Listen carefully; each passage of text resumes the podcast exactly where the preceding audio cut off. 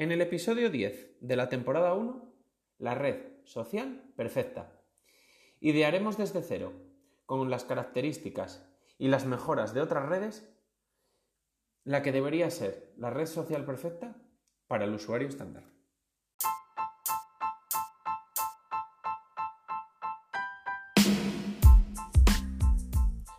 Hola, soy Iván Blanco y esto es Marketing de Influencers, un programa perfecto para influencers o aspirantes a marcas y emprendedores o todo tipo de profesionales del marketing.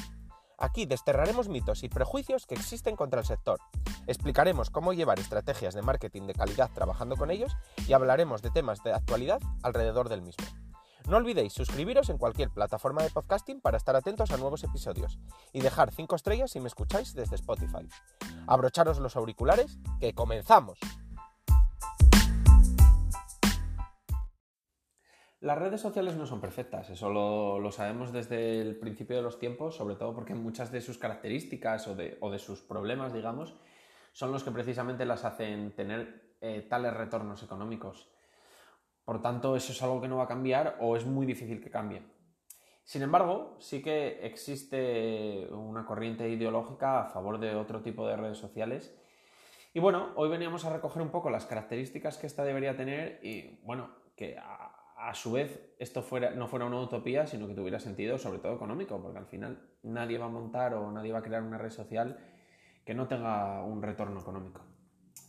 En cuanto a estas características, la primera y más importante quizás sería que fuera una red social unificada, es decir, eh, una mezcla entre Twitter, Instagram, TikTok, eh, es decir, que podamos encontrar texto, vídeos cortos, fotos, pero posiblemente sin mezclarlo, que al final podamos elegir en cada momento y en cada lugar lo que nos apetece consumir. Descarto otro tipo de contenidos, como por ejemplo podcasts o vídeos largos, porque lo más importante en esta red social es que fuera social y que fuera entre nuestros amigos. Es decir, las redes sociales siempre nacieron como plataformas para relacionarnos con nuestros amigos y es luego cuando van creciendo, cuando van entrando las marcas, los creadores y pierden este componente tan, mm, tan social. Así que digamos que si queremos crear una red social a imagen o semejanza de, las redes que funcionaron en el pasado, no debemos perder esta parte social y por tanto podcasts y vídeos largos que son más para creadores, porque normalmente nuestros amigos no hacen podcast ni vídeos largos, más que nada por, la dificultad de esto y el trabajo que esto implica, y además porque existen plataformas para ello, incluso plataformas en las que pueden monetizar este tipo de contenido. Y bueno, incluso además de ser una unión de, bueno, de, de, texto, vídeos cortos, fotos, también podría englobar un poco diferentes aspectos, es decir, pues tanto ser de ocio como ser más profesional e incluir una parte más parecida a LinkedIn. Y bueno, pues los beneficios de que todo esto estuviera unificado pues serían que eh, ahorraríamos en aplicaciones instaladas dentro de ella, dentro de nuestro móvil, eh, las notificaciones pues se reducirían o por lo menos solo serían de una plataforma, eh, pasaríamos menos tiempo o por lo menos condensaríamos el tiempo en una misma plataforma y a su vez lo más seguro es que lo, lo redujéramos. Y bueno, nos hace incluso ser más creativos porque tenemos diferentes contenidos en una misma plataforma para crear. Al final ¿Cuántos de nosotros hace un montón que ya no escribimos un, un tweet? Porque al final Twitter nació, todos lo utilizamos al principio, pero luego fue quedando para los creadores y los medios y mucha gente hace años que no escribe un tweet y era una forma de comunicarse o de socializar bastante interesante, digamos. Luego, por otro lado, lo, que hablábamos antes, amigos. Al final va a ser una red social en la que los mejores amigos, por ejemplo, de Instagram, eh, cobran más vida si cabe porque se deberían englobar a toda la plataforma. Es decir, no solo es que tengamos un grupo de mejores amigos, sino que podamos solo consumir eso, que estén separados de marcas e influencers. Es decir, ¿cuántas veces entramos, por ejemplo, en Instagram y vemos una foto evidentemente amateur de, pues yo qué sé, de una playa, de un amigo nuestro, y luego vemos una foto super editada de una celebridad y luego un banner publicitario de una marca anunciando que tiene descuentos en la web pues que todo ese contenido esté entremezclado, cuando no tiene ningún nexo, digamos, no tiene muchas veces sentido. Entonces, separar a nuestros amigos de las marcas y de los creadores nos ayudaría a pasar más tiempo en la plataforma, socializar más con ellos, eh, incluso seleccionar más qué marcas y qué, qué influencers decidimos seguir. sería muy importante que estos aportaran valor, evidentemente, ya que vamos a quitarnos tiempo de consumir contenido de nuestros amigos para, dárselo a estas o a estos.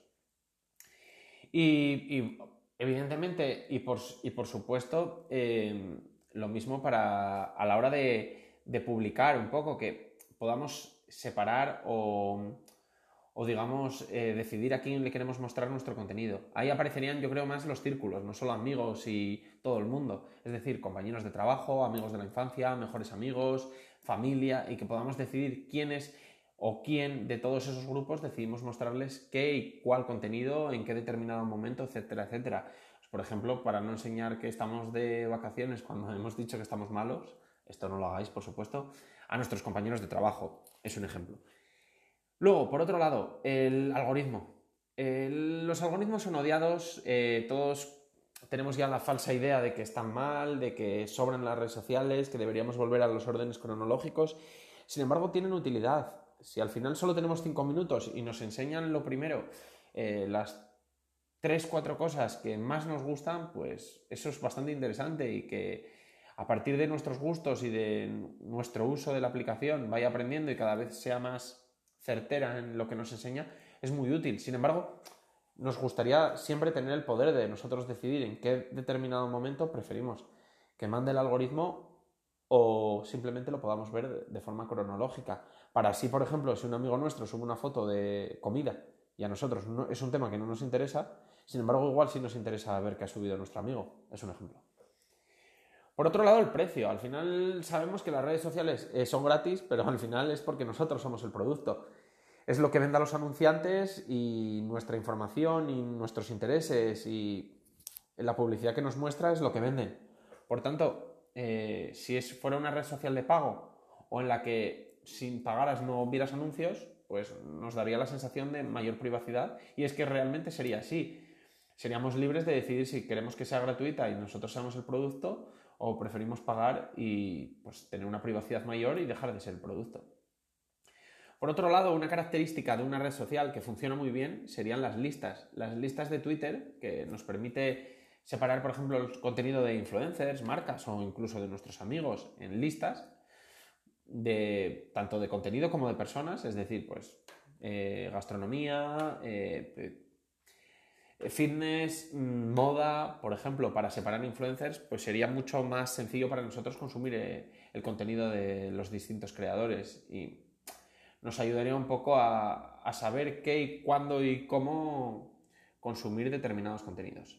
Luego, por supuesto, hablábamos antes de la privacidad, sería muy importante que fuera muy, una red social lo más transparente posible y muy, muy configurable, es decir, que pudiéramos editar cada parámetro de privacidad desde, por supuesto, que mostramos, que enseñamos, que es privado, que no, a quién, a quién no, hasta que, quién puede descargarse nuestras fotos, quién puede hacer uso de ellas, eh, los anuncios, todo. Y por salud mental y, bueno, y física, eh, bueno, pues que seamos conscientes en todo momento eh, el tiempo que pasamos en la plataforma, incluso que podamos configurar avisos. Em, que podamos, eh, bueno, que nos avise cuando lo superemos y que, bueno, que sea una parte bastante importante, no pasar más tiempo del debido dentro de ella. Y en cuanto a, la duración de los contenidos que, mostramos, que también pudiéramos nosotros decidir. Es decir, no solo, por ejemplo, lo de Instagram de 24 horas para las stories, sino, por ejemplo, una hora, tres horas, un día, una semana, un mes, para siempre esto nos permitiría, pues, por ejemplo, evitar que un pasado de, por ejemplo, un tweet de 2010, pues nos pueda provocar cualquier problema en 2022. Y al final controlar cuando subimos algo, el tiempo que va a durar, nos permite subir más cosas y ser más conscientes de los peligros que puede entrañar subir qué cosa, por ejemplo, para siempre. Y nada, eh, poco más. Yo creo que estas serían las características más importantes. Luego ya entran algunas dudas, que la verdad que son temas en los que no sé no sabría qué decidir y me gustaría que vosotros me escribieseis y me, me dijeseis qué pensáis. Por ejemplo, en cuanto a filtros de belleza, que gustan y nos gusta mucho subir contenido con filtros y es algo que tiene bastante éxito, pero a la vez tiene muchos peligros, sobre todo en, adolescentes. Eh, también en cuanto a retoque de fotos, si sería posible o no sería posible subir fotos retocadas. En cuanto a, a censura, si habría censura, si no Si, porque evidentemente sabemos lo que pasa cuando una red social también es libre, tiene muchos pros y muchos contras, todo eso. Desnudos, eh, eh, por ejemplo, la polémica siempre constante del pezón femenino. Bueno, y números, si existirían los me gustas, los seguidores, el número de visualizaciones. Pues nada, un poco todo esto serían unas dudas más a hablar en un futuro. Pero en definitiva esto, bueno, sería un paso adelante, yo creo, en las redes sociales que tienen muchísimos beneficios y que creo que, pues, por esta línea, pues, no harían más que mejorar y mejorar nuestras vidas, digamos. Y hasta aquí el programa de hoy. Muchas gracias por escucharme. Si queréis comentarme cualquier cosa alrededor del tema que hemos tratado, tenéis dudas o necesitáis mi ayuda sobre cualquier tema del marketing de influencers, os remito al formulario de contacto de mi web marketinginfluencers.com barra contacto o al mail hola arroba marketinginfluencers.com. Tenéis ambos enlaces en la descripción. Además, en la misma también os dejaré artículos relacionados con el tema de hoy de mi blog. Nada más y hasta la próxima.